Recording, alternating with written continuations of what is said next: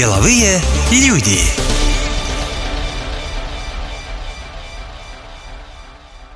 Всем привет! Это подкаст «Деловые люди» и я, его ведущая Олеся Лагашина. В нашем подкасте предприниматели от первого лица рассказывают об изнанке своего бизнеса, а вопросы им задают журналисты эстонского бизнес-издания «Деловые ведомости». Сегодня у нас в гостях Оксана Тандит, модельер, энтузиаст креативной экономики, а с недавних пор еще и преподаватель и политик. Здравствуй, Оксана. Привет. Когда-то Оксана была начинающим филологом и хореографом, но сейчас все знают ее как модельера, который шьет одежду для эстонских знаменитостей, известных политиков и спортсменов. Как ей удалось построить бизнес и не прогореть во время череды кризисов? Почему Оксана называет бизнес, который ее прославил, дорогим хобби? Насколько рискован этот бизнес? Эти вопросы мы сегодня зададим самой Оксане. Оксан, летом, когда мы с тобой общались, ты говорила, что выступаешь за снижение налогов поэтому хочешь поддержать в политике партию реформ. Ты баллотировалась вместе с реформистами, но, как мы все знаем, их налоговая политика оказалась совершенно противоположной. Ты не разочарована? Ну, я думаю, разочарованы, наверное, все люди, потому что на повышение налогов это очень неприятный момент, он касается нас всех, по-видимому, другого выхода просто не было. Сказать, что я разочарована действиями правительства, да, потому что я думаю, что есть всегда альтернатива. Возможно, не было желания искать эту альтернативу, и, возможно, не успели поговорить со всеми предпринимателями, обсудить, то есть насколько был сделан хорошо анализ или не был сделан этот анализ, потому что если бы я была там, где, где принимаются решения, возможно, я бы все-таки отталкивалась от, от обратного. Я считаю, что понижение налогов приводит к сбору налогов. Ситуация очень сильно изменилась, и, возможно, действительно этот налог, военный налог, как бы, как бы мы его ни называли, на самооборону, необходимость найти эти финансы. То есть, я думаю, было времени, как всегда, мало формировать коалицию. Э, сделать хороший анализ качественный было времени мало, и поэтому, по-видимому, пошли по самому легкому и быстрому пути, что не всегда правильно. Ну, многие предприниматели действительно говорят, что эта налоговая реформа не принесет желаемого результата, поскольку работодатели просто перестанут создавать рабочие места, кто-то и вовсе закроется. Соответственно, налогов будет меньше. Как ты видишь перспективы своего бизнеса? Я, я согласна с этим. Само увеличение налога, я бы сказала, ну это же процентуально все-таки 2 процентных пункта или 10%, если мы говорим о налоге с оборота, да, или о подоходном налоге. Э, э, это все-таки повышение. Почему повышение значимое? Потому что налог с оборота, он же касается всех товаров и услуг. Абсолютно всех. То есть куда бы ты ни пошел, ты платишь, и ты платишь больше. С завтрашнего дня, ну, допустим, окей, это будет с 25 года, да, или что где-то с 24 года, где-то с 25 мы платить будем больше, и практически за все услуги. Все услуги подорожают, да, все товары подорожают. Э, фактически это действительно есть такой риск, соответственно, потребление будет снижаться, есть такой риск. Мы не знаем, как будет на самом деле, потому что здесь, говорят, на самом деле очень сложно делать прогнозы, но такой риск есть, э, и, я думаю, больше всех пострадает все-таки э, сфера туризма потому что там идет действительно значимое повышение, да, которое, опять же, ударит по нашим с вами карманам, потому что мы хотим, мы любим отдыхать в Эстонии, да, и что это будет для нас означать. Поэтому мне кажется, что вот это Люди, которые никогда не были на самом деле в бизнесе, но когда строили с детства со школьной скамьи как раз политическую карьеру, люди, которые просто не знают, которые, какие реальные факты, потому что на самом деле в секторе творческой экономики люди не согласны платить 20%, они не хотят платить 20%, они считают, это дорого, это дорого 20%. Подумайте, теперь это будет 22%. Окей, это незначительное повышение. Те, кто платили, они, по-видимому, смогут платить те, кто не платили, не смогут даже помечтать о том, чтобы платить, да, или, или покупать, или стать клиентом кого бы то ни было. То есть на самом деле я думаю, что предприятие маленький бизнес, да, а мы говорим про, про мой сектор, это микропредприятие. Это предприятие, где работает 1, 2, 3, 4, 5 человек максимум. Это микрофирмы. И мы на самом деле все эти годы действительно выживали, я по-другому не могу сказать, потому что, да, то есть мы просто ждали, когда некоторые люди уйдут на пенсию, потому что они уже по возрасту, да, могут найти. Мы искали возможности, да, то есть что будет происходить? Предприниматели начинают смотреть и оценивать действительно как пути оптимизации. Э, пути оптимизации расходов, абсолютно верно, да. То есть какие пути оптимизации? То есть вот снижается нагрузка, да. То есть нам снижается нагрузка, снижается зарплата, снижаются налоги, соответственно, и так далее, и так далее. Очень много вариантов, которые предприятия будут искать, и многие фирмы действительно закроются, очень многие. То есть ну, в нашем секторе закрылись, закрылось очень много предприятий и ищут новые сферы. А, на самом деле ведь меняется очень, да, бизнес-среда меняется, меняется трудовая занятость, меняется, то есть вот это классическое сидение с утра до вечера на работе, да, то есть люди на самом деле практически сами себе работодатели очень часто, сами становятся предприниматели, продают свои услуги практически всем, кому они могут продать, или сколько ты можешь на себя взвалить, столько ты на себя взваливаешь, то есть, и что на самом деле очень важно сказать, что зарплаты в частном секторе, они давно уже гораздо ниже, они не поспевают за государством государственным сектором, да, там, где идут вот эти постоянные, как называется, коррекции? Индексация. Индексация, красивое слово, да. То есть у нас такого нет. Мы пытаемся сохраниться на том уровне. Мы все время сравниваем. Сейчас у нас есть один показатель. 19 год. 19 20 21 22 20, 22 был чуть лучше, чем 21, 21 был хуже, чем 20, да, но все, да, все еще мы не дошли до тех показателей 2019 года. Мы все еще на 40% ниже 2019 года. Прошло 3-4 года. Ну, действительно, если посмотреть базу данных, то в 2021 году твой оборот падал, а на следующий год ты прогнозировал рост, удалось его Удалось, достичь? да, мы выросли на 20%, да, то есть э, это уже почти 50 тысяч, ну, плюс налог, мы налог здесь не считаем, э, удалось, но все равно это очень скромно. Да? Я говорю, это, это очень скромно. Это скромно все равно с учетом того, что мы ищем формы, как реализовывать вещи, да? как, как реализовывать свои проекты, какие бы то ни было, да? как работать, как изготавливать вещи. То есть фактически мы работаем с ателье, которое выставляет нам счет. То есть мы пытаемся сократить расходы на зарплаты. Да? Потому что то есть мы продаем услуги, и мы покупаем услуги. Вот это очень Сколько может у тебя заработать обычная швея? Ну, тысячу допустим, месяц. При полной говорим, загрузке. Э, полной загрузки, к сожалению, нет ни у одной швеи сейчас. И нет уже давно ни у одной, ни, ни у одной швеи. То есть просто нету полной нагрузки. То есть фактически просто мы дифференцируем работу, да, то есть мы распределяем работу по тому, кто что умеет лучше делать. Да, кто-то делает лучше определенные операции, кто-то делает друг, другие операции, кто-то делает лучше, кто-то занимается раскроем. То есть мы покупаем услуги у людей, которые умеют, но вот нагрузку за последние три года нам было очень сложно найти эту нагрузку на полную, да, чтобы всем дать нагрузку. Это и есть самый главный момент. Опять же, почему? Потому что если мы говорим про сектор э, производства одежды, дизайн, дизайн это одно. Я могу как профессионал продавать свои услуги дизайнера. Это будет продажа услуг, дизайн, консультации, да, стилистика. Я продаю свои услуги специалиста, да. Я консультирую фирмы, я делаю дизайн костюмов, например, то есть наброски, рисунки, эскизы, плюс подбираю ткани, заказываю ткани для предприятий, которые хотят, допустим, сделать себе там крупные фирмы, которые хотят э, форму, униформу какую-то или интерьер, дизайн и так далее. Это одно. То есть почему говорю, куда идет э, весь рынок? То есть дизайн и производство одежды, производство вообще очень невыгодный сектор. Идет постепенная переквалификация на э, дизайн услуг. Да, дизайн, то есть того, что ты можешь продать, не потратив при этом, не, за, не закупив ткани, не заплатив за аренду, не заплатив за производство, машины, техника, амортизация. Это все очень стоит. Когда я была в, э, в Порту, в Португалии на выставке тканей, мы говорили с одним финским дизайнером, где он заказывал ткани, и работает, где ты работаешь, где твой офис, или где твоя студия, или где твое ателье. Я говорю, сейчас живу в Японии финский дизайнер. А, работаю дома или в салоне, где хочу, там работаю. Вот мой рабочий инструмент, да, компьютер. Я говорю, ты заказываешь ткани, куда идут ткани? Он говорит, я заказываю здесь ткани. Ткани идут на фабрике в Тонде, в Таллин. Это он из Португалии ткани заказывает. А как только отошьются, допустим, мои 5-10 изделий, они с фабрикой сразу идут в магазины. Те, в те магазины, которые продают мои товары у дизайнера нет затраты, постоянных затрат никаких. Я тогда была еще, потому что у меня тогда было и ателье, и шоурум. То есть аренда ателье, аренда шоурума, зарплата конструктора, зарплата основному, допустим, основной портнихи. Остальные ателье, дополнительные услуги мы могли купить у ателье, они могли выставить нам счета.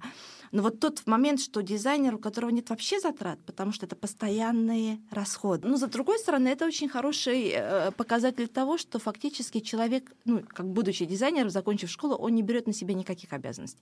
И, и это тоже момент как раз вот с одной стороны мы бы хотели развивать предпринимательство, а с другой стороны Э, мы все знаем, какая ситуация у художников была, да, у людей творческих профессий, которые вообще не в состоянии, и не, у них нет никакой гарантии медицинской. Почему нет? Потому что у них нет постоянных заказов, потому что у них нет постоянной работы. Соответственно, они не могут каждый месяц платить себе минимальную зарплату. И не даже, работает социальная и, страховка. соответственно, социальную страховку. Да? И это и, со, и при этом есть государственный заказ на дизайнера, государственный заказ на художников. Скажем. То есть у них одна из перспектив — стать предпринимателем. Первый вопрос, каким предпринимателем? Развиваете свою компанию или предпринимателем, который будет развивать, я, я это называю дизайн услуг, да? То есть дизайн, ты можешь, да, ты можешь рисовать, ты можешь виртуальные работы продавать, да. Мы уже не говорим о том, что с нами в конкуренцию вступает искусственный интеллект, который тоже придумывает, оказывается, пишет не хуже нас тексты. А высока вообще конкуренция в вашей области а, с живыми людьми, с искусственным интеллектом? А, я думаю, что э, конкуренция вообще очень высока в любой сфере, а конкуренция немножко ниже в Эстонии, потому что в Эстонии вообще мало людей, да, мало людей и мало специалистов в каждой области, потому что их мало. Но конкуренция очень сильная, потому что вот ты скажешь, ты, ты фотограф, ты завтра начнешь фотографировать, и ты говоришь, я фотограф. Кто-то отучился 4 года на фотографа, а потом еще отработал, а потом еще учился, ассистировал, таскал технику. А кто-то сейчас просто последняя работа, да, последние новости о том, как фотограф отказался от имиджа, да, который был создан искусственным интеллектом. Это просто к тому, что мы действительно мы на таком на стыке, где идет абсолютное переформирование привычных устоев и ожиданий. То есть вообще у нас такого понятия, то есть в секторе креативной экономики я разговариваю с дизайнерами аксессуаров, с дизайнерами кожаных изделий, да, то есть действительно это фирмы, которые могут платить минимальные зарплаты, плюс-минус, иногда чуть выше минимальной зарплаты, плюс будет сдельная работа, да, все, что больше часов переработка, но в прошлом году половину дизайнеров, с которыми говорили, они сказали, что мы не можем себе платить э, зарплату. Мы просто ее не платим. Получается, вы можете поднимать налоги, но эти фирмы, скорее всего, закроются. 50% дизайнеров, которые я знаю или я знакома, они работают где-то, чтобы содержать свой бизнес. То есть они работают на трех работах как минимум, на одной, на другой, на третьей. То есть, где, а как, как правило, это государственное предприятие которые пока что еще живут за счет богатых компаний, богатых корпораций, иностранных фирм, по-видимому, и есть тут несколько крупных, скажем, несколько, может быть, несколько десятков крупных фирм. А, но при этом в стране же огромное количество мелких бизнесов. Не просто как бы если думать целиком и, и думать про сектор, то то если не оформить какой-то проект развития, то просто действительно будет потихонечку сходить на них. Тихо, тихо, мягко закрываться. Как часто ты боялась прогореть? Ты называешь э, свою профессию дорогостоящим хобби, но это все таки дело жизни, можно сказать. Ну да, в следующем году 20 лет буду отмечать. Я так подумала, 20 лет мы делаем коллекции с победы на, на конкурсе Супернова в 2004 году, 24 да, и мы, мы решили даже такое издание небольшое выпустить со всеми проектами. А, дело в том, что, наверное, это как раз какие-то характеристики личностные, да, есть люди, которые просто, по-видимому, а, предприниматели по натуре. То есть мне на самом деле, я, я никогда не мечтала стать дизайнером, э, модельером, абсолютно, да, то есть мне действительно хотелось быть балериной. И, и Анной Павловой хотела в детстве быть, а не дизайнером. Вот, просто анализируя, если я родилась в украинской деревне маленькой, да, то там как бы никто про дизайн не слышал. Там фильм посмотрела про балет, и, соответственно, высшее, высшее предел моих мечтаний был балет, и, и Анна Павловна, когда мы приехали в Эстонию, то, соответственно, мне надо было поступать в эту балетную школу, я не знала, что туда нужно готовиться, и я не прошла. А потом только я узнала, что Каякар три раза поступала, что поступила. Да? То есть можно, оказывается, ты не получилось, ага, взяли, собрались, проанализировали, пошли дальше, занимались, поучились, пошли еще раз попробуем. То есть можно, оказывается, пробовать еще. И, по-видимому, мне кажется, что люди-предприниматели, они просто, они просто ничего не боятся. Начнем с этого. Они просто, ну, ну, ну прогорел, ну, не получилось, ну, упали, встали, поднялись, отряхнулись, научились, научились, да, и пошли дальше. То есть, ну, практически, потому что, скажем так, если ты что-то боишься, лучше не начинать. Э, скажем, я никогда ничего не боялась, это раз. Э, но, и, но мне было интересно создавать нечто красивое. Почему я называю это, почему я называю это дорогим хобби? Потому что действительно мода в Эстонии — это дорогое хобби. Это я поняла позже. Я не поняла это на момент, когда я решила учиться на дизайн и поступила на дизайн. Я это поняла позже, потому что я поняла, что фактически, ну, с кем ты конкурируешь? Да, ты можешь э, создать свой бренд. Э, это же э, визуальный идентитет. Много денег было инвестировано как раз в лого, логотип, скажем, открытие концепт-стора, концепт-магазин. То есть вот в то время, когда ты да, вот я была уверена, что те коллекции, которые я делаю, я продам, потому что как ты, вот я уверена в своем чувстве стиля, вкуса, я не знаю, как ты фактически, мы всегда, вот, этот, вот та форма, по которой мы работали, мы делали две коллекции в год, как правило, эти коллекции продавались, по ним поступали заказы, и это такой был такой уже проверенный способ существования, может быть, я знала, что есть какая-то определенная клиентура, мои, мой стиль, мой дизайн нравится людям, поэтому этого страха не было. Единственное, что меня лично, персонально, вот какой страх есть, когда ты понимаешь, что вот, вот здесь расти уже, вот здесь просто некуда расти, потому что видишь, что если не будут предприняты какие-то шаги наверху, то есть стратегические, да, какой вариант экспорта, развития экспорта для индустрии, как нам а, объединить свои усилия, потому что с кем бы мы ни говорили, вот я принесла сюда книгу Estonian Fashion Design Days in Washington, да, мы, когда мы ездили в DC, Вашингтон, или когда мы ездили, отвозили эстонский дизайн э, в Канаду, в Торонто, да, то есть это были все мои попытки, то есть параллельно с тем, что я делала дизайн я говорю, я не шью. Есть конструктор-модельер, который помогает нам уже много лет. Да, есть девочки-портнихи, с которыми я уже работаю 20 лет. То есть у нас команда уже существует много лет подряд, и все заняты своим делом. Я вот больше, больше визионер. То есть есть, мне нравится работать с идеями, мне, мне нравится реализовывать свои идеи в тканях, в форме, в силуэте. Но я понимаю очень сильно лимит нашей страны и лимит нашего сектора в плане глобальном, потому что если нет общей стратегии развития для этой области, то нет будущего в этой области. Действительно, каждый сам по себе микропредприятие, если не инвестировать в дигитализацию, да, если не думать про те тренды, которые вот на слуху и на виду, тогда очень сложно будет конкурировать. Мы практически не конкурентоспособны, потому что ткани мы покупаем в Европе, да, ткани производятся, индустрия производства тканей в Европе, да, возьмем это Италия, Франция, да, э, Турция та же самая, да, неважно, где ткани производится. Я уже не говорю, я говорю про вот наш европейский рынок. Мы покупаем у них ткани, мы уже не конкурентоспособны. Мы заказываем ткани у нас, мы продаем эти ткани нашим, то есть мы уже производство у них стоит дешевле, чем у нас, потому что Эстония очень быстро Слишком маленький роста, рынок. Маленький рынок, э, э, как раз очень быстрый рост зарплат, большая инфляция. То есть мы хотим быть smart, то есть умным государством, продавать, опять же, свои услуги с добавленной высокой стоимостью, да. То есть мы хотим продавать мозги мы и должны продать мозги. А если мы хотим продать рабочий труд, рабочий труд у нас очень дорого стоит. Значит, где производить? Опять же, почему люксовые бренды производят уже давно не в Европе? Опять же, да? Все это взаимосвязано, и тема очень обширная, но чтобы хоть каким-то образом, какую-то перспективу, и почему я говорила о творческой экономике, я даже вижу, что одного инвестиций в один сектор будет мало, если это не объединить всем секторам вместе. Да? То есть это и есть такое сотрудничество. Я вижу это, например, если мы говорим э, про экспорт креативной экономики целиком, я вижу, что это могло быть, например, какая-то выставка. Допустим, наша киноиндустрия очень хорошо себя зарекомендовала. Недавно был большой сюжет по телевидению, где они участвовали по-моему, Берлинале, да, в Берлине. Я сразу подумала, а почему там нету? Вот, допустим, это, это киношники наши.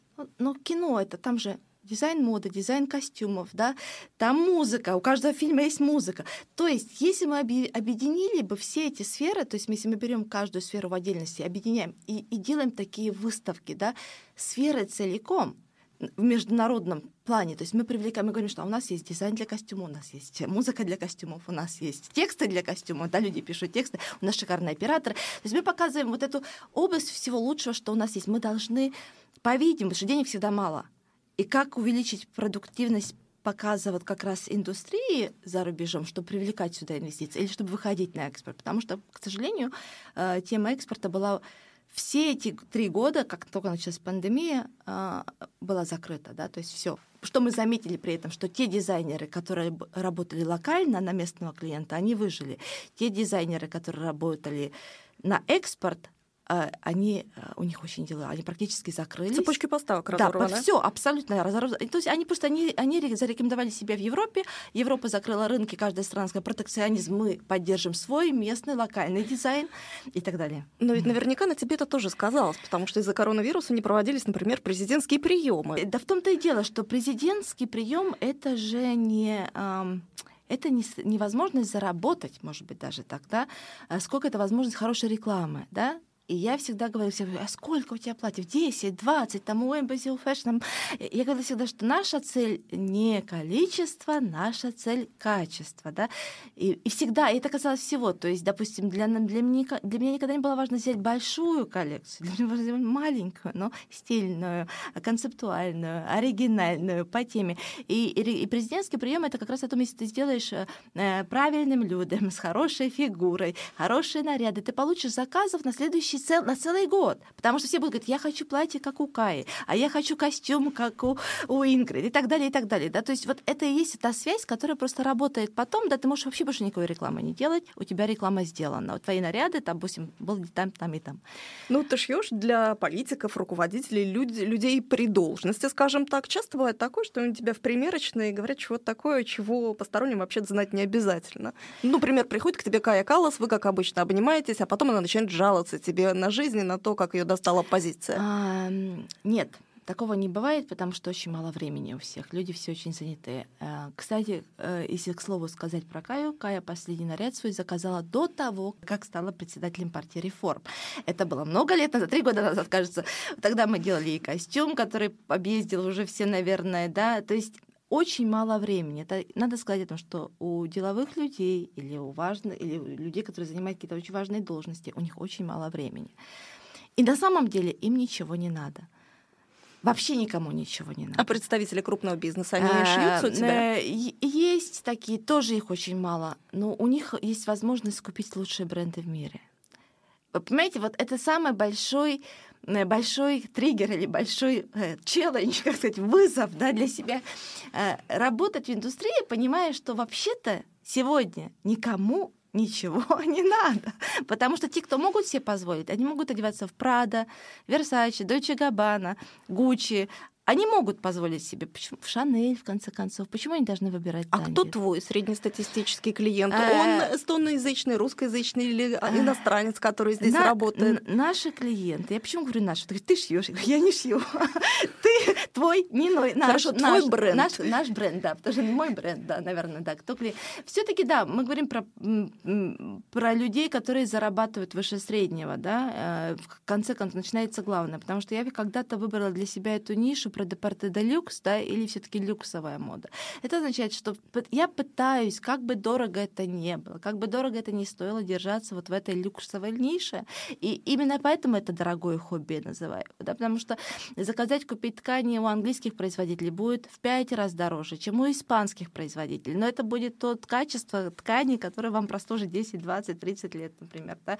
И не выйдет из моды, если это классический силуэт. Поэтому, э, соответственно, кто наши клиенты? Это, да, владельцы маленького, среднего бизнеса, да, то есть своих, это, это женщины-владельцы, у которых э, свой небольшой или большой, у кого как бизнес. Это очень редко жены богатых мужчин, это, как правило, женщины-предпринимательницы, это женщины-политики, потому что они уже, как правило, в той сфере, где они могут действительно позволить себе платье. И это стало модно заказывать наряды от эстонских дизайнеров, да, до пандемии это было модно. В пандемию нас поддержали, потому что мы выжили благодаря нашим клиентам. На 99% э, мои клиенты эстоноязычные клиенты, то есть, по-видимому, это очень хорошо показывает, значит, они зарабатывают немножко больше, чем русскоязычные. Как бы нам нравилось, это не нравилось, но это ну, Это статистика. Это статистика, и это, то есть, может быть, то есть, получается, это, это на самом деле, это, это на самом деле дико звучит, но, но ты автоматически предлагаешь скидку человеку, который говорит не на эстонском языке. Мне кажется, вот это, это уже неправильно, да, это уже... Потому что какая разница? Но ты знаешь, что здесь есть разница большая. Фактор платежеспособности. Есть. То есть, но это же неправильно. Мы же говорим о равенстве, мечтаем об идеальном обществе равных возможностей, да, несмотря на язык, цвет кожи и так далее, и так далее. Почему я говорю, где же эта либеральная, красивая, идеальная картина общества, да? Почему так много людей до сих пор не могут себе позволить э, что-то лучшее? Сколько стоит у, у тебя сшить, допустим, вечернее платье? Э, вечернее платье на прием будет, начинается от тысячи до тысячи, тысяча двести, да, может быть. То есть вот этот момент, когда мы говорим, может быть, сделать э, 10 э, платьев по 500 евро э, у наших конкурентов, да, они сделают 10 платьев, мы предпочитаем сделать 5 э, платьев, но за тысячу, например, да. Пусть и будет меньше, усилия будут одинаковые, просто мы делаем, мы сами, мы сами выбираем, мы сами сознательно, по-видимому, лимитируем, но, но все равно я не могу говорить, понимаете, мы можем сделать платье за 500, мы можем платить сделать и за 300. Просто это уже будет платье не из натурального шелка. Это будет платье очень простого кроя. Там не будет никакой фантазии. Скандинавский мешок. Это будет... А зачем? Тогда делать такое платье? То есть зачем тратить время свое и время Скучно. людей? Скучно, да. То есть на самом деле, почему я говорю хобби? Потому что действительно это, по-видимому, дорогой. То есть мы делаем то, что нам интересно. Я, например, делаю, создаю те коллекции, которые мне интересны. Когда есть тема, на которую говорить, последняя коллекция, которая у меня была в прошлом году показана, была посвящена победе Украины. Да? У меня есть какая-то тема, и мне важно сказать. И я говорю просто на языке моды, на языке ткани, на языке силуэта. Но я говорю о важной для меня теме. Я создаю, допустим, какие-то более стильные, скажем, тренчи у меня там были и так далее. Новая коллекция точно так же. У меня есть какая-то тема, которую я хочу озвучить. Например, я ее реализую через ткани. Но мне, мне вот мода интересна как, как язык. Почему я говорила, опять же, начали сказать, что я это не бизнес, потому что я, наверное, никогда не изучала бизнес. Возможно, я очень плохой бизнесмен. У меня не было никогда цели заработать много денег. Мне была важная цель, чтобы просто держаться на плаву, заплатить людям то, что они хотят получить, купить то, что я могу купить, заплатить те налоги, которые мы должны заплатить. Просто я видела, что роста больше нету, если его нету на, больше, на более высоком уровне. Или надо либо вот встать сюда и посмотреть, на сектор целиком и разработать стратегию развития для сектора целиком. А лично я, как, как дизайнер или как бренд, скорее всего, в этой стране не вырасту, потому что есть абсолютно другие страны, у которых свои лобби. На нашем Эстония не страна моды, все, пункты. И там уже распределили эти роли да, на, на уровне Евросоюза. Евросоюза. Сказали, Эстония — это про IT, окей. Э, Франция, Италия — это про ткани, про моду, про... Да, хорошо. А теперь Эстония пытается ворваться в этот и сломать этот стереотип. А для этого нужно тогда не только желание меня как дизайнера, ее как дизайнера. Для этого нужна еще стратегия развития, стратегия сотрудничества, как за чей счет привлечение частного бизнеса, привлечение государственных инвестиций или тех же самых европейских.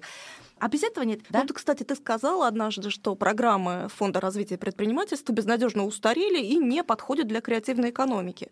Как бы ты его реформировала и должно ли государство вообще поддерживать бизнес? А, это не, опять же, государство поддерживать бизнес. Конечно, государство должно поддерживать мелкий бизнес, я бы сказала, мелкий и средний бизнес, да, или тот бизнес, который мог бы стать потенциально выгодным для государства, да, опять же, где могли бы вырасти зарплаты, соответственно, налоги.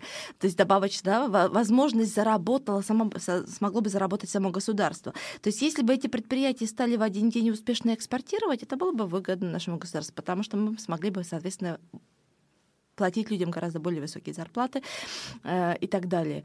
Эм, по поводу ЕАС я посмотрела тоже вот зашла, потому что одно дело было та информация, которой мы владели ею на 19 год, другое я зашла тоже посмотреть, что они сейчас делают, как они, они немного реструктуризировались и модернизировали свои услуги.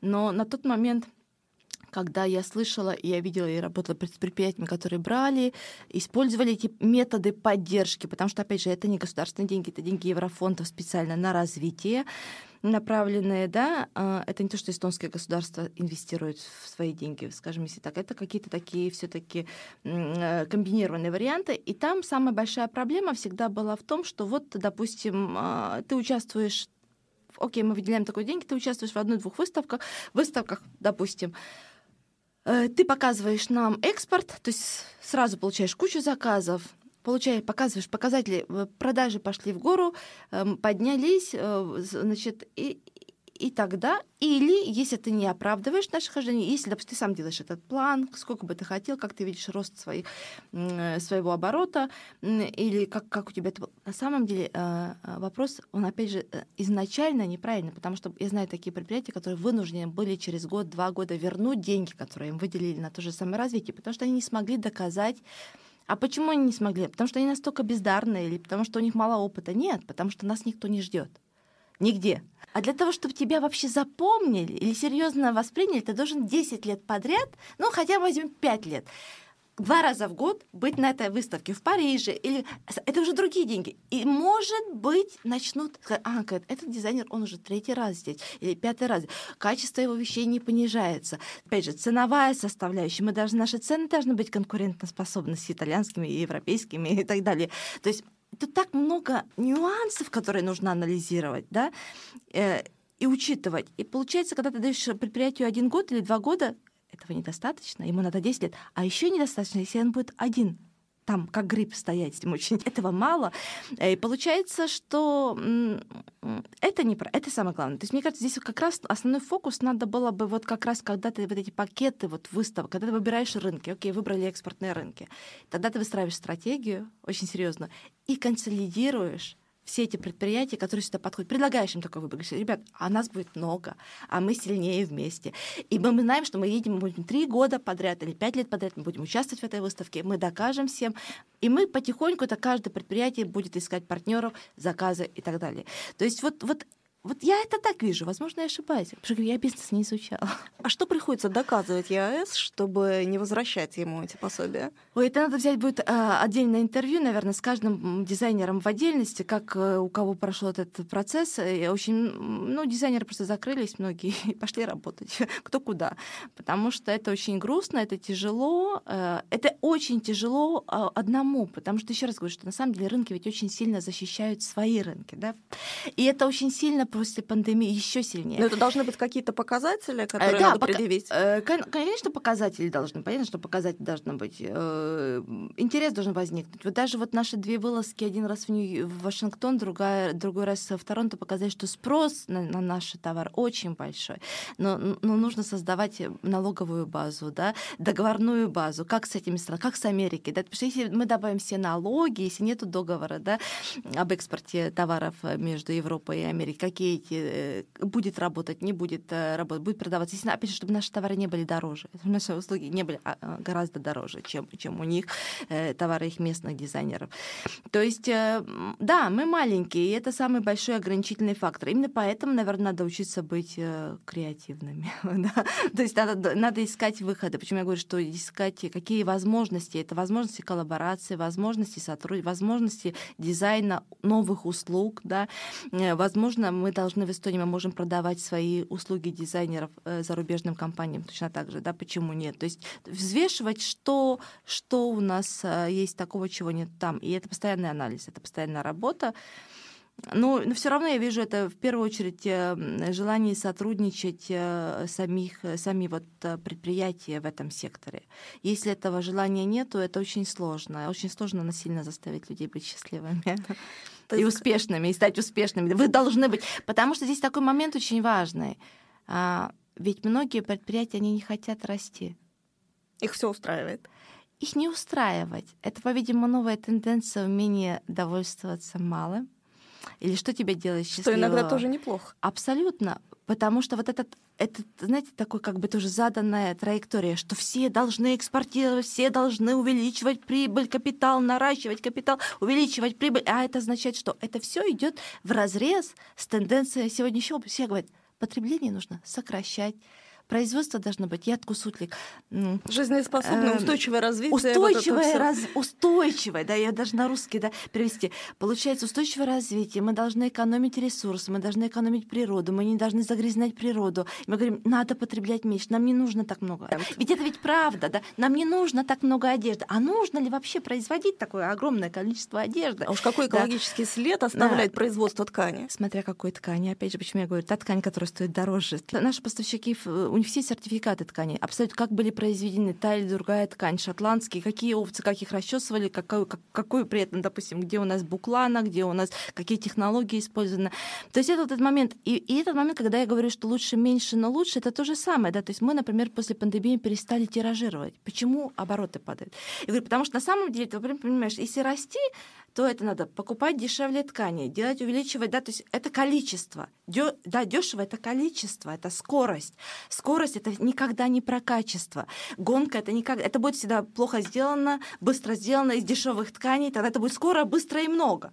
А если мы хотим чем меньше, тем лучше, да, тогда получается, что мы сделаем? Мы просто делаем коллекцию, допустим, 15 изделий, и все. Мы не тиражируем их ни в каких размерах. Если до этого мы делали микротираж, пробовали, да, когда у нас были лучшие показатели, там, по годам они тоже были скромные, но они были лучше. Но мы делали небольшой микротираж, когда открывали магазин. А сейчас даже этого нет. То есть человек просто может по этому образцу заказать модель по своему размеру, но при этом выбрать ткань, цвет, силуэт, длину откорректировать. То есть он становится содизайнером. Мы обсуждаем, как эту модель интегрировать для тебя, да, адаптировать для тебя. Получается, что оно действительно становится, мода становится медленнее, ответственная мода. этичная мода мы не спешим, да, мы стоим дороже, но это и есть вот эта цена, которую ты платишь за то, что ты знаешь, что эта вещь, например, в двух экземплярах в Эстонии или в одном экземпляре, сделана только для тебя. Э, ты платишь за это. Работает с тобой конструктор, портной, дизайнер. Три человека в эту цену входит, когда мы работаем для тебя, да, поэтому это стоит. Поэтому э, какие услуги сейчас? Аренда, э, да, много магазинов открывается, которые даже бренды подключаются к этим проектам, где можно арендовать вещи на выход, да, потому что их не обязательно покупать. Ну, же тоже переработку. Да, то есть, например, это одна из видов, то есть, когда, когда мы не надо ничего производить, но мы можем использовать то, что у нас есть, да, это будет один из вариантов, да. То есть, например, консультации, стилистика. То есть я, я просто пытаюсь найти сейчас новые, новые возможности, когда не надо так много производить, но можно думать о том, как дизайнировать э, услуги которые можно предлагать параллельно, будучи в этой, э, в этой индустрии, оставаться в этой индустрии. Ты сказал, что многие дизайнеры сейчас э, меняют работу, и на самом деле ты ведь тоже пошла работать учителем да. После начала войны в Украине да. ты стала учителем в школе для украинских детей. Что тебе это дает? А, да, уже полгода прошло, потому что на самом деле первое это было абсолютно, а, абсолютно, наверное, такое спонтанное, спонтанное желание я просто читаю новости. В Эстонии уже 70 тысяч украинцев. А, и ты думаешь, это большие цифры, это огромные цифры. И вот когда я просто услышала, что открылась школа, да, это первая у меня была мысль, ведь я тоже приехала с Украины, мне было тогда 10 лет. Но я помню, первое, что сделали мои родители, они отдали нас в эстоноязычный лагерь в Клингенеме. Они нас на три, на три месяца троих сразу же в эстонский лагерь. Да? То есть брат плакал, сестра с горем пополам. Я, по-видимому, в силу своего оптимистического характера, даже если я ничего не понимала, все пели караян, я пела караян, не понимала, что это означает, не... но каким-то образом я все равно пыталась выучить, повторить, э, не получилось. То есть у меня вот все время это такой идет от противного. То есть мне сложно, но мне интересно. Мне интересно тогда, когда мне сложно. Да, и я учила язык, мне было, я их поддерживала. Но, но вот это я, я хорошо запомнила, что вот это вот это полное погружение, да, и мне показалось, что может быть важно тем детям, которые здесь останутся, ведь наверняка будут те... Э, я, во-первых, я хотела просто их увидеть. Я никогда не думала, что мне в мои, не буду говорить 40 плюс возрасте, да, сколько, что мне когда-то понадобится украинский язык. То есть это было такое открытие, это Ой, так это же здорово. Можна розмовляти на на рідній мові. Я я пам'ятаю всі пісні. А я же могу им сказать. И, и на самом деле я просто позвонила Ольге Селивче и сказала, что слушай, я, я вам сделаю, я для них сделаю курс дизайна. Тот курс, который я планирую уже вот как раз планировала до пандемии, но сейчас дизайн, да, дизайне АБЦ, курс э, дизайна, стилистики. Я хотела сделать частный курс э, в своей студии, но я не могла это сделать, потому что постоянно были закрытия, открытия, закрытия, открытия, маски, не маски, разрешения. То есть я просто не могла реализовать эту идею. А тут открывается школа, и я сказала, что если вам курс дизайна нужен быть, я с удовольствием, потому что я хочу з ними говорити на рідній мові, розмовляти. И потом я хочу их увидеть, кто они, кто эти. Их так много, да, как они, да. И и, потом говорю, что ну если надо будет, я могу их эстонскому учить. Это я просто сказала, так знаешь, из, от, от лампочки называется. Потому что я понимала, как важно мне было, и что я благодарна родителям, что они в свое время очень сделали большой акцент на том, э, на понятие того, что мы едем в Эстонию, и уже в Украине они нам купили эти книжечки, словарики, и язык начали мы учить в Украине эстонский, то есть мы приехали сюда, мы уже могли говорить «Tere, kuidas läheb, minu nimi on, mina olen sündinud Украинас, ma olen pärit». Это мы это уже выучили в Украине. Я такая гордая была там в своем третьем классе, говорила как будто... Я это помню, мне хотелось поделиться вот этим своим опытом, да. Разумеется, я летом сделала этот экзамен C1, просто пошла и сделала. Я никогда не учила эстонский на категорию, я его просто учила постоянно по жизни в университетах, в различных, общаясь с людьми. Но я просто подумала, наверное, надо сделать. Я летом пошла попробовать и удивительно для себя сдала на этот C1. Но... И, и потом, на самом деле, мы договорились, что я буду преподавать курс дизайна в школе. Но уже где-то через месяц Ольга написала, у нас учитель эстонского ушел, можешь прийти помочь. И это вот как из серии «прийти помочь».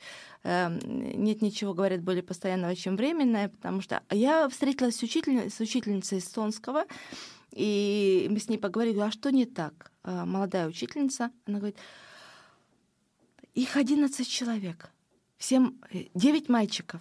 Они ничего не понимают, они ничего не хотят. Они не хотят учиться, они спят, они в капюшонах спят. Я им говорю, они ничего не слушают. Там один, я говорю, «Ну, мальчик, это же здорово. Я говорю, это здорово, девять парней и только две девочки, никакой конкуренции. Приходят все мальчишки. То есть у меня другой... Ты решила другой, третьей э, девушкой. Э, я к тому, что... Ну, я на самом деле, ты знаешь, ну, наверное, я просто люблю детей. И, наверное, я как дочь учительницы, по-видимому, вообще сама учительница по природе. Это вот это мое внутри мне не страшно. Я люблю выступать, я люблю говорить, я люблю детей. Да, это тоже, наверное, очень важно. Вот. И я пришла, я говорю, а на каком языке вы с ним говорите? На эстонском. Онген, есть такие раз. А я говорю, ну так они, они только приехали. Они вообще шокированы, откуда они приехали. Они вообще не понимают. Они многие по-русски не говорят, но там 50 на 50 ситуация. Половину на украинском, половину на русском. Но, но говорю, и тут все на эстонском. Они пять минут посмотрят, посмотрят, какого у тебя платье, какого цвета у тебя глаза. Внимание и, рассеивается. И все, и спать. Потому что ничего mm-hmm. не понятно. То есть какой-то ввод должен быть. И тут я подумала, что я как раз могу. Я пришла, говорю, так, вы меня украинскому, я вас эстонскому, и, и вот один Бартер. тест, да, мы так обмениваемся. И, и им очень понравилась идея, что они меня могут научить. Я говорю, я забыла, как будет э, хувит, интересно. Цікаво, цікаво. Ага, гарно а я вас хувить. И мы вот так, я им на там, они мне так, им, я вспоминаю украинский, то есть я тоже не зря хожу. Что мне это дает? Я вспоминаю украинский язык, скоро придется на нем выступать, я понимаю, и работать, писать, читать. Это раз. А во-вторых, мне очень интересно, потому что дети другие они другие, они реально другие, другие. И потом это самоотдача, когда ребята уходят из класса, говорят, суретану туни есть, айтах туни есть. Я думаю, вау. То есть я, получается, предлагаю такие нестандартные немножко подходы, я говорю о тех вещах, которые нужно знать, и я просто, наверное, делюсь своим опытом или показываю на своем примере, говорю, что эстонский нужен. Хочешь адаптироваться, хочешь, хочешь быть, да просто хочешь конкурировать в этом обществе, ты должен знать язык. И поэтому, как бы сейчас у меня там два курса дизайна ABC и пару групп эстонского английского языка. И мне дает это вот, наверное, смена обстановки, да. Это та самая тема, о которой я говорю, что я вижу дизайн, а, будущее дизайна, как дизайн не сколько товаров, сколько дизайн услуг, дизайн образования, дизайн. И я так вижу, что так многим понравилось мои выражения по поводу, что не нужно дизайнировать стратегии, что все говорят. Я смотрю, что даже уже дизайн налогов уже есть, дизайн налоговой политики. Я говорю, ребят, вы мою фразу отдайте, пожалуйста, у меня дизайн про другое, потому что как вы дизайнируете налоговую политику, мне не нравится нравится. Что, на твой взгляд, делает предпринимателя успешным? Да, мы много говорили сегодня о твоей работе, о твоем бизнесе, о том, как ты общаешься с людьми. Ведь на самом деле, чтобы преуспеть, мало быть просто профессионалом, да? Надо уметь выделить свою продукцию, надо уметь наложить отношения с людьми. Что важнее всего для тебя? Наверное, это все важно. Вот знаешь, я так думаю, что самое важное — быть хорошим человеком. Вот я честно, искренне, наверное, поэтому пока из меня не получился хороший политик. Я так думаю, потому что все, все те мои подходы и вся эта моя вера в человечность, вера в независимость, свободу, в плюрализм мнений и так далее, и так далее, вера в том, что все мы эм, равны в своих возможностях. Э, действительно, я, я искренне в это верю. Я искренне верю, что я могу быть премьер-министром, президентом, э, руководителем компании. Мне кажется, что самое главное, вот самое главное, вот эта база, это то, что тебя в детстве дали родители, это любовь. Если человек получил достаточно любви, солнца, э, поддержки, веры в то, что он уникальный, хороший, я думаю, это, это тот двигатель прогресса, который тебя по жизни ведет. Абсолютно. Человек ничего не боится. Он не боится рисковать, он не боится падать, потому что его любили, потому что его поддерживали, потому что в него верили, не потому что у него пятерка или тройка, потому что он классный. Мне повезло, мне просто повезло родиться таким человеком в такой семье, где была очень большая поддержка. И поэтому я думаю, что это будет главное. Я считаю, все равно до сих пор главная семья. Главное быть ну, отношения с людьми это самое главное. То есть, например, э, уметь держать свое слово, сдерживать свои обещания. Потому что ты не сохранишь клиента, если ты его один раз подведешь, он никогда к тебе не придет. Все мои клиенты, если мы вот, вот в следующем году выйдет книга, мы посмотрим эту книгу, может быть, поговорим еще раз. Они со мной 15-20 лет, когда я открыла первый магазин в старом городе, вот, они, они никуда не ушли. Я иногда спрашиваю, вам нужна эта одежда? Я так подозреваю, что вообще-то не очень. Они поддерживают тот вид деятельности, потому что у них ее много. Они говорят, Некоторые клиенты, Оксана, с каждой коллекции покупают одно платье, а, а когда-то мы сделаем выставку ретроспективную, потому что мы вынуждены продавать свои образцы тоже, да, есть дома моды, которые коллекционируют свои образцы, то вот это то самое умение, наверное, поддерживать отношения с людьми, уважать э, своих сотрудников, уважать именно как, как людей, опять же, да, у нас нет денег, но, по крайней мере, я выслушаю тебя во всех твоих проявлениях человечески. То есть я все равно вот этот человеческий фактор, потому что я считаю, что деньги — это не самое главное, и количество денег — это не самое главное. А желание идти развиваться, вместе преодолевать эти кризисы. Когда были кризисы, мы работали в разных помещениях, да, то есть у нас реально было так, что кто-то дома, да, если в ателье приходили, то по одному, или мы отсылали клиентам вот по почте. Это, это такие вещи. И мы все это как-то прошли, это какие-то вот эти методы выживания только потому, что мы все вместе вот ладим, да, или находим общий язык. Поэтому, вот, например, да, когда очень тяжело, я знаю, что, например, надо обязательно еще работать для того, чтобы люди могли спокойно уйти на пенсию, да. А вот чтобы взять бизнес, да, здесь нужно какие-то другие, другие а, чтобы хороший, успешный бизнес, наверное. Во-первых, надо э, обязательно финансовую грамотность в школах вводить, да, и действительно все эти фирмы предпринимательские, то есть действительно воспитывать, может быть. Чем ты нас собираешься удивить в ближайшее время? В 9 июня в Тарту будет показ новой коллекции. Э, коллекция называется «Кабинет министров». Так что пока у нас в стране было сформировано новое правительство, Оксана э, покажет альтернативную версию правительства. У меня в правительстве 15 женщин, все женщины-министры. Феминистическая коллекция. Абсолютно, абсолютно. И это мое видение э, будущего правительства. Как минимум раз в нашем светлом ближайшем будущем могла бы быть такая ситуация, когда все портфели были бы э, в руках женщин. Э, потому что даже сейчас сложилась ситуация, пять министров женщин, соответственно, сколько у нас там их 13, да, 8 министров мужчин, несправедливо. То есть я как раз тот человек, который абсолютно думает о том, что квота — вещь полезная, нужная и необходимая. Да? А вот иногда, я даже сначала думала, наверняка стоило бы два портфеля, например, делегировать мужчинам. Министерство культуры и Министерство образования, может быть, дать мужчинам. А вот женщинам, опять же, экономика, финансовая IT. экономика, IT, экспорт. Обязательно у меня будет, у меня будет, кстати, портфель э, экспорт, министр экспорта и министр креативной экономики, да, то есть ломе майандуса министр. Это то, которое я считаю, что... я просто считаю, что это настолько яркая сфера, которая действительно могла бы стать цветом нашей А экономики. кто тебя будет моделями? А, вот это хорошо. На самом деле на фоне, а, на фоне там есть большой экран, потому что это будет а, в Тарту, я сказала уже, а, музей Эрм, да, Эстерахва музеум. Это большое достаточно здание, эффектное здание. Там будет проходить фестиваль Estonian Fashion Festival. А, молодые ребята организуют уже несколько лет этот фестиваль. И пригласили меня выступить как кюралис дизайнер, то есть дизайнер который завершит э, показы Дня Антониус, он называется их показ, опять же, где в основном пропагандируется очень медленная мода и э, ответственная мода, этичная мода. Э, вот. И я запишу специально для, э, для этого видео. Это будет интервью с нашими министрами, женщинами-министрами, да, с нашим женщинным премьер-министром, с теми, кто был министром и с теми, кто мог бы быть министром, но никогда еще, может быть, э, такой возможности не представилось. Поэтому, кому интересно, посмотрите, как я вижу те наряды, которые могли бы, например, да, э, носить наши, наши, выбирать наши министры, чтобы достойно представлять нашу страну, потому что они могут себе это позволить. И я думаю, это очень интересная коллекция, потому что я, а, как всегда, использую свои классические любимые цвета белый, черный, красный. да, моя классика, ну, серый, как без него. Так что это будет э, стильно, эффектно и незабываемо. Ну, ты говоришь, что ты ничего не понимаешь в бизнесе. По-моему, это очень грамотный пиар-ход. Я желаю в любом случае успеха. Спасибо.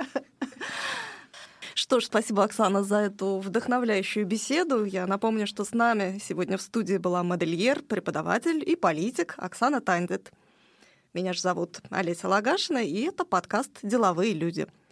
Если вы построили классный бизнес и готовы поделиться своей историей или точно знаете, о ком мы могли бы рассказать в следующих выпусках, пишите нам в комментариях или мне лично на адрес электронной почты олеся.лагасина собачка арипаев.ее.